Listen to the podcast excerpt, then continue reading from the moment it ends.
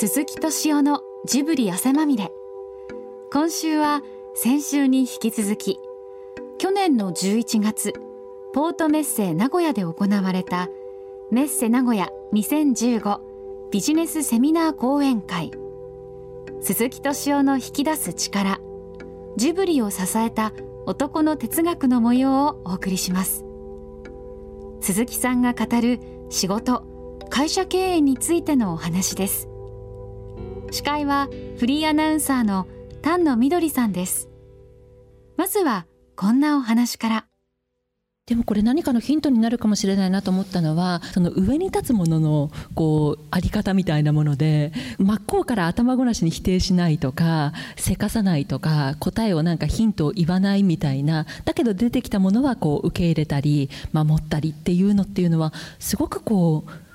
大事なことなんですね。こう下でやる人間とすると。なんか作る人ってね、うん、良くも悪くもまあ、簡単に言うと少年の心を持っているでそれを見見守るっていうんですかね、ほんでね僕僕最初からそんなこと分かってたわけじゃないんですよ、はい、実はあの高畑宮崎の大先輩で、うん、大塚康生っていう人がいて、はい、でこの人はねそれこそカリオストロの城の作画監督をやった人で。うん俺で今のジャリンコ知恵さっきの高橋さんの、これも作画監督やってるんですよ。俺で、まあ、この人は2人の大先輩、うん、で僕がある時ねある時っていうのがジブリを始める時、うん、僕ねあの大塚さんにね意見を求めたんですよ、え助言を、はい、あの大塚さんねこれから僕はあの宮さんと一緒にやっていくんですけれどなんかこれっていうポイントありますかね？って聞いたんですよ、はいうん、これっていうポイントありますかね？って、そしたらねその大塚さんっていうのがね「佐々木さんね」って言うんですよ。こいこいつ喋り方がこうなんね「佐々木さんね」っつって「なんすか?」っつったら「皆さんのことね」って言うんですよ「はいはい」って大人だと思うと腹立つでしょ 子供だと思えば腹立たないでしょって、はい、これですよって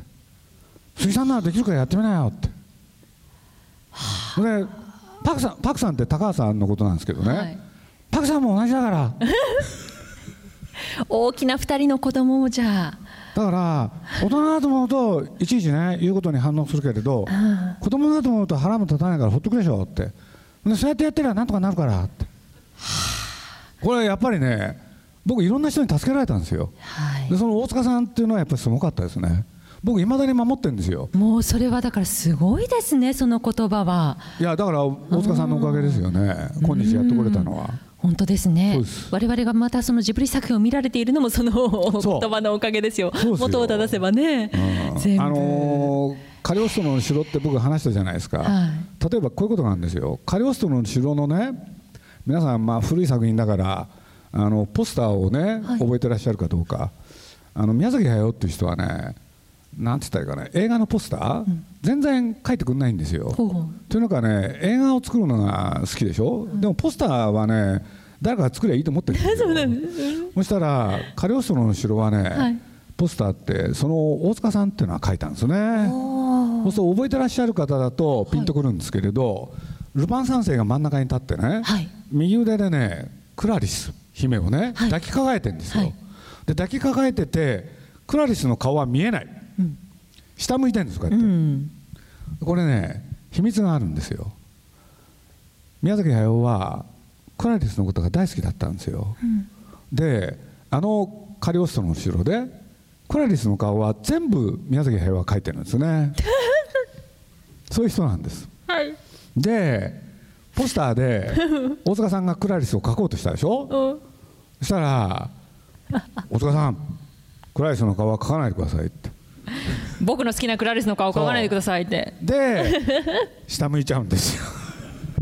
貴重なもう一回それ見たいですねそのポスターちょっと何かで検索して、えー、すぐ出てきますから。そうですか。でもこれで大体大体わかるでしょ性格が、はい、かりものすごいよくわかります、ね、はい、絶対欠かせないんですよ。あ好きだから。そうえー、じゃあそんな裏話も聞きましたけれどもいや、えー、でもう本当にあっという間ですね。まだまだちょっと、うん、あと15分ぐらい。あ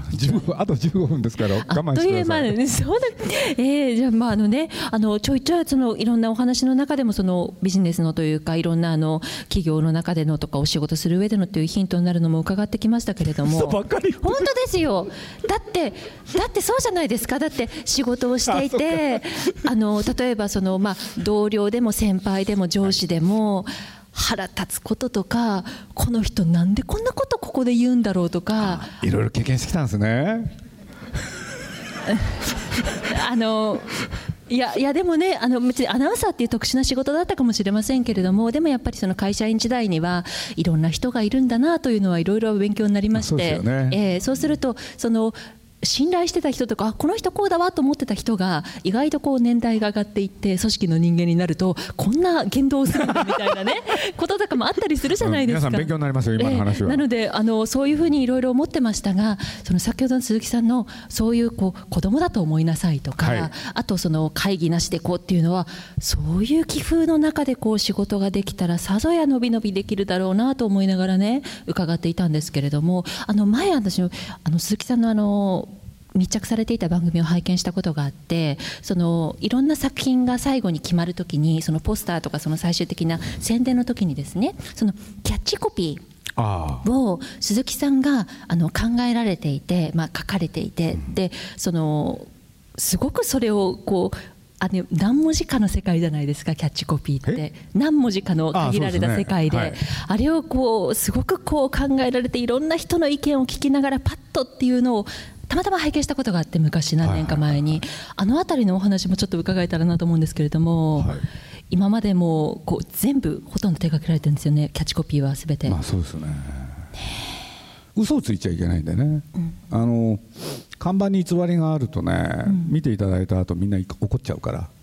らまあそれがまず一番大事なことで、うん、それでいてある種の懸念があって、はい、なんか人を引きつける、まあ、そういう言葉がね見つかればいいなっていうことでいつもやってるんですけどねその決められる時もねじゃでじゃ全部この鈴木さんがワンマンで全部決められてるかというとそうでもなくってそのドキュメンタリーではね本当にこのいろんな若い方にもお話をなんか伺ってるのが収められてたんですよ。若い人と喋ってるとね、うん、若い人の方がやっぱりいい感性持ってるから、やっぱりそこからねいろいろもらうこと多いですよね。だってやっぱり僕じじいなんですよ実はそんなことはないです だからもうだめですからねだからその若いえね、はい、血を吸って息を血を吸ってね 大事なことですよね。そうです。はい。そうえー、じゃあそう若い人はね、うん、自分でね自意識ああの自覚することなくすごくいいことをみんな言ってくれるんで、その力は借りたいですね。なるほど。はい、そう思ってますいつも。はあ。だからその瞬間はね五分と五分ですよ。うん、こちらは経験があるけれど向こうはね。うん若い人は新鮮なね感覚があるから。うんうんあのそのリーダーシップを取るとか今までのお話を伺ってるとねなんかこう鈴木さんがその巨匠の2人の監督のことも腹で思ってることはちょっとお首にも出さずにうまくこう転転がすというとあれですけど なんかそういうふうにやったりとかね。誤解そういう話が今日多かったんですよ。人聞きの悪い。えー、でもあのどうですか？こう、まあ、あの今日はねあのビジネスセミナーということに一応なってますけれどもこの鈴木さんが考える、ね、今思いつ思いついたから言うんですけれど、うん、いつも思ってるわけじゃないんですけれど僕こういうことがあったんですよね。うん、そのそれこそ雑誌を作ってる時、はい、ほんでまあ僕を守ってくれた尾形っていう人が編集長、はいうん、まあ一応僕が好きだったんですけれどもう一人僕の同僚でね僕より一つ年上の男がいて、うん、俺でねこの編集長とそのもう一人の男、まあ、この亀山って言うんですけど彼も宮崎駿とやっていく時にいろいろ協力してくれた人なんですけれどね、僕そこでなんか学びましたね、で学んだっていうのは何かっていうとね、あのその尾形っていう編集長それから亀山なんか事件が起こるじゃないですか。その雑誌作ってても。そうするとね2人ともねジタバタするんですよ、はい、慌てるんですよね、はい、ほんであっち行ったりこっち行ったり、うん、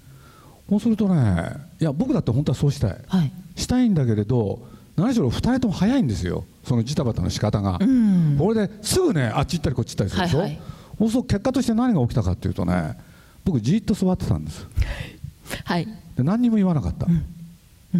そう何が起こるかっていうとねなんか若い人たちの信頼が僕へ来るんですよね。なるほど。バタバタこれね右往左往してない感じに見えるわけですね。ななんか考えてたわけじゃないんですよ。本当に、はい、でどうしようかって思ってる時に、もう2人ともね動き回ってるからこれこれはね後で考えるとこれがね僕のスタイルになっちゃうんですね。こんなこと人前で言うのは初めてなんですけれどだから、まあ、いろんな局面でね僕自分がまずなんていうのかなあの意見を言うとかね、そういうのはしなかったんですよね。だから僕例えばねこういうこともあったんですよ。これはある時に学んだんですけれど例えば雑誌の編集長ってやるじゃないですか、はい、そうどうやって作るかって問題あるでしょ、うん、そうすると、まあ、編集部員まあね10人ぐらいいたのかな78人なのかな。それと手伝ってくれる人が、ね、50人ぐらいいたんでで僕の役割ってねみんなからねネタっつってその来月号で何をやろうって、いろんな意見聞くじゃないですか、はい、これでみんなから聞くでしょ、うん、そうすると計60人いるとね、はい、1人1個出したって60個集まるわけですよ、うん、はい、で1人3個出したら180個。そうですね。これもう雑誌できちゃうんですよね。で僕が絶対これだけは守ったこと、うん、自分の意見は出さない、みんなから出たものの中から選ぶってこれは真面目にやりましたね。自分が意見言ってそれを中心に据えたら誰もついてきてくれないなって。わかりわかりますって。また例題出しちゃうと架空の会社を思い起こしてくださいね、はいはいはい、あのあのいろんな人の若い人に意見を言わせてそうかって言ったけど結局その会議が全部上がっていくと最終的に出たのがなんか役員の鶴の一声で計画が変わっちゃってたりとかこう会議があれ？あのいい声がいっぱい出たのにそれがなんか止まっちゃって結局向こうの思惑で意向でこうなってるなっていう空想の会社ですよ、えー、そういうこともありますが。これね、えー、僕のオリジナルじゃないんですよだけど、はい、実は「週刊朝日芸能」の毎週の編集会議編集長は絶対自分で、ね、意見言わなかったんです。でそれで代々受け継がれたんですよ。で僕はそれの真似しました。へえで僕はあれは見ててねいいことだなと思ったんですよ。一気に感じますよね下につくものもね、うん、それでもう一個、ま、あの真面目に考えたのは60人いてどんなちっちゃな記事でもいいから1人の人が10個言うでしょ、うん、そその中で何を一番やりたいのかなっていうのを必ず記事にしました、うん、それは心がけましたねそれはでもあの伺っていてそのやらやる側にしてみればすごく気持ちもいい気に感じるし実際そうやって上がったものが形になるっていうのも嬉しいしやりがいも出ますよね。これね、結果として何が起こるかというとね、僕が楽になるんですよ。いやこれ本当に。まあまあまあそういうことですよね。そうなんですよ。だって全部自分でやろうなんて無理だもん。だから僕は自分で常々ねそんなこと言うとかっこよすぎますけれど、一人では何もできないっていつも思ってましたね。で1たす1って実は3になるしね。1たす1たす1って、ね、10になるし100になるんですよ。それは自分でね実感しましたねでそれがねまあいろんな意味で役に立ったのかなって気はしてますけどね。これはあのビジネスだけじゃなくてご家庭でも、まあ、親子関係でもそうかもしれませんけれどもああもう私がやっちゃった方が早いわみたいなね、うん、ことって結構ままあって、でもそれがねね。あの機会を目を摘んじゃってることもあるかもしれないですね。はい、なるほど。で質問なんですけれども私もよく言われるのがあいつのことは子供と思えとよく言われるんですけどどうやったら子供と思えるんでしょうかもう本当にここんなやつがなんでこんなところにいるんだというようなことがよくあるんですよね。もうちょろちょろちょろちょろあのこちらの仕事を邪魔したりそれから まあ、まあいろいろ子供と思えと言われることはよくあるもんですからそれをどう本当に子供と思えば いいのかなっていうのが一言お聞きしたいんですけど。なるほど。その子供と思えというのは分かるんだけれども、えなかなか我慢ならないってことですね、そこをどう我慢するか。やっぱり待つのが一番なんでしょうか。あの正確に言うと待ってるわけでもない。これから耐えてるわけでもないんですよ。あの見てるんですよ。見てる？そうすると一人でいろいろ勝手にやってくれるじゃないですか。それ見てると結構面白いんですよ。本当に。だからそういう気分でいるとなんか一服の芝居を見てるみたいだね。なるほど。例えばこう自分がこの人にこうしてほしいああしてほしいと思いながら見ているとそういう動きをしてくれないからイライラするけれども何にもこの自分の気持ちを無にしてあこの人こう今動くんだなみたいな観察にすると、ね、自分とのイライラがなくなるわけですね。すね。だ僕はあのあの2人と、ねまあ、それは時と場合もありますけれど、基本的にはイライラあんまりしないですよね。というのかむしろあの動物園行ってねなんか見てるみたいな感じなんですよ 動物を。そうか、うん、そうするとねそれ結構楽しいんですよ。じゃあその時のその見る気持ちがその自分でこうしてほしいああしてほしいっていう期待を込めて見ると違ってきちゃうから、うん、そうそうそうそう。無にして見るっていうことですね。だから動物園行って本当猿見たりねなんか見てるような気持ちは結構僕役に立つと思いますよ。そうすると本当に面白いから。人間ってこんな面があるんだとか来週から早速行かせていただいて よろしくお願いいたします。ありがとうございました、えー、どうぞ。あの差し支えなければあの失敗談のようなものもお聞かせいただけると嬉しいな。例えばあのハウルのお話で、まあ、鶏か足軽の足かって聞かれた時に迷わず答えるっていうのが大事とおっしゃってたんですけどさっと答えたがゆえに失敗しちゃったなみたいなもあれば。失敗ですよね。あれですか？それだけ迷われるってことは鈴木さんは失敗だったなって思ったことがない。あれあやっちゃったなとかっていうふうに思わないタイプですか？僕ね、はい、まあ、例えばよく言われることでね、まあ、そういうご質問をよく受けるんですよ。どういうことかって言ったら、うん、まあ、映画ってまあね他の商売に比べたら大したことないんでしょうけれどとは言っても1本の映画作るのにすごいお金かかるんですよね。そうするとジブリの場合とにかくあの高畑宮崎ってお金を使う名人なんでね、うん、そううん十億円とか使うわけですよ、はい、でよくそういうお金を抱えて平気でいられますねって言うんですけれど、はい、これコツがあるんですよ、はい、これも後で考えたんですけどね。僕ね自分のことだと思ってないんですよ。人事だと思ってるんですよ。そうするとね、全然ね気にならないですよね。責任感ないんですよいい意味でいい意味でですね。あ、まあ、誤解受けますかね。いやいや全部人事だと思ってるんですよ。だから多分ね失敗はいっぱいあったんだと思うんですけれどそれを忘れる能力があるっていうんですかね。だから思い出せないんですよね急に言われて。だから前もねあのプロフェッショナルっていう番組があって、えー、でここでねあの僕を取り上げるっていうんでまあ、これ宣伝には役に立つかなとか不純な動機でね 番組に出るわけですよ、はい、一個大きなテーマがあったんですねテーマが、はい、でそれは何かっていうとね、うん、挫折、うん、そんなもんないですよね。そうなんですね。それは描きにくかったでしょうね NHK さんも。一生懸命考えたんですけどね出てこないんですよ本当に。じゃああれですよ、ね、多分ねあるんですよ、うん、でもご自身が思われてない自覚がないんです全部一言だと思ってるんですよ。失敗とか挫折とか。でもあの先ほどねご質問いただいたそのイライラしないっていうのも、自分でこうあってほしいと思わないからっていうことでしたけれども、うん、それも全部なんか共通するような気がしてきましただからね僕まあこれ東京なんですけどね、うん、日本テレビの会長だった氏家さんという方がいらっしゃって、はい、で随分可愛がっていただいたんですけれどね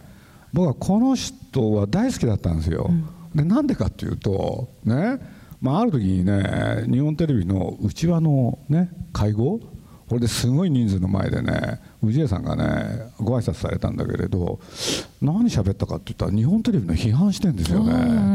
ほんで僕それ聞きながらねあなた日本テレビの何なのって言いたくなったんだけれど、うん、それぐらい。でそれを聞いててものすごい好きになったんですよ、うん、もう本当に一言でしたね。ああなるほどね。だからあの人もねちょっと変わったところがあって僕まあねご縁があってね晩ね、うん、一緒にねずいぶんいろんなところ旅行したんですよ、うん、で僕、まあ、フランスとかねあのイタリアとか連れてっていただいたんですけれど、えー、で向こうは暑いじゃないですか夏だったから、はい、で僕ねドラゴンズの T シャツ持ってったんですよ でそれを着てたらね、はい、もうその氏家さんとね喜んでね「トシちゃんそのな T シャツいいな」とかなんか言ってね。巨人じゃなくてよかったんですか？大丈夫でした日テレなのに。全然そういうこと関係ないですよ。なんですね。そう。巨人さえも。だから僕は彼に何をね あのなんなんていうのかな。あの共感したかって言ったらねあらゆることに対してあの人事の態度うん、いい方でしたよね、あそこまで責任感のない方はなかなかいない。いやいや、まあでもあれあれですよね、そのワンマンで自分がこうしたい、ああしたい会社でさえもとか、さっきの失敗でも、本当はこうありたかったみたいな、成功する絵が自分の中であって、そうじゃなかったらそれはイコール失敗になっちゃうけれども、あその通り、ね、僕ね、目標がないんですよ、うん、本当に、成り行き。多分こうしなければいけないというのがない。だからあの、まあ、これよくよくねそれを説明するために僕このこの説明で分かるかどうか分かんないですけれど、うん、人間っていうのはね僕はあの目標を持ってそれに到達すべく努力する、はい、それは確かに立派ですよね。うん、ね僕はその素晴らしいことだと思う、うん、だけどみんながみんなできるわけじゃないんですよ、ね、目標を持ってそれに到達すべく努力する、うん、そうするともう一個のやり方ってね、はい、目の前のことをコツコツやるしかないんですよ、うん、でどこ行くか分かんない、うん、しかしそれでもねある成功はあるんじゃないかなってなんかずうずしく思ってるんですよね。はい、いやだからもう本当にねどこ行くか自分が分かんないんです。もう寝なし草。はいでもあの鈴木さん、すごくそれは勇気をもらえるというか、今、なんかややもするとね、こうポジティブシンキングで、目標とか夢を持って、それを叶えるために、こう逆算でね、頑張っていって、夢は叶うからみたいな、もちろんそれも大事な部分なんだけれども、絶対そう、うまくいく人ばっかじゃないですもんね、当たり前ですよね。本当本当。でそれでうまくいかなかったら挫折につながるわけだし。僕ね、あのね、もう,、もう全部正直に言っちゃうと、あの前向きっていう言葉大嫌いなんですよね。どっちかっていうとね後ろ向きの方が好きなんですよ。なるほど。だって人間ってそういうもんじゃないですか。なるほどね。あの先ほどあの失敗はだからいいですか？ないっていう挫折も失敗もでもないっていうのはその勘違いやろうみたいな感じでないわけじゃないんですよね。結局そういう思い込みがないから挫折や失敗につながらないっていう発想の問題で、えー、ありがとうございますずっと宮崎さんとか高橋さんのようなクリエイターの方とずっと隣にいて制作をされていた立場から見て若い世代の作り手やアーティストはその感動に超えるような作品を作ろうと、まあ、必死にがむしゃらにこうもがいてはいるんですけどそういう若い世代のアーティストに何か伝えたいメッセージとかはありますでしょうか？そしてずっと宮崎さんのように、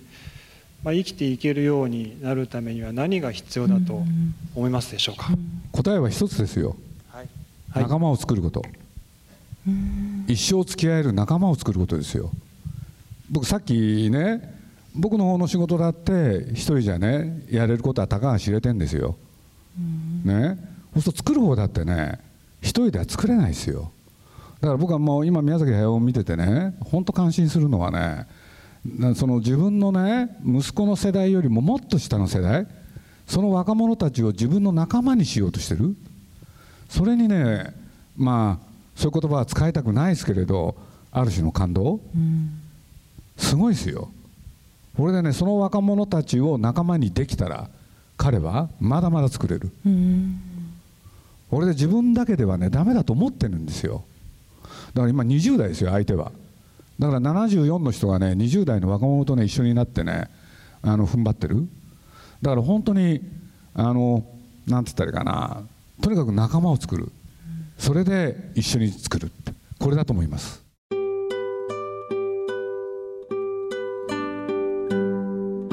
ということで1時間半鈴木さんあっという間でございましたけれども本日はいかがだったでしょうか？あの勝手に喋ってすいません。もう少しいろんな方のねお気持ちを考えて喋んないと。とんでもない。もう本当にあのいろんなヒントになりましたし裏話もたくさん伺えて。僕の真似はしないでください。そんな今日は大いに参考にさせていただこうと思いますということで。どうもありがとうございました、はい、ありがとうございました。鈴木敏夫さんでした。大きな拍手をお願いいたします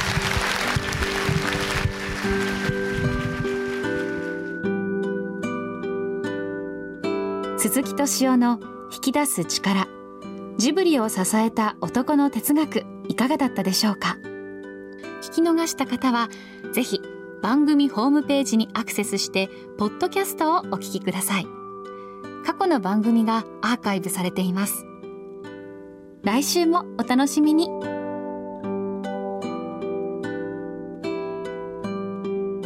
鈴木敏夫のジブリ汗まみれ。この番組はウォルト・ディズニー・スタジオ・ジャパン。街のホットステーションローソン。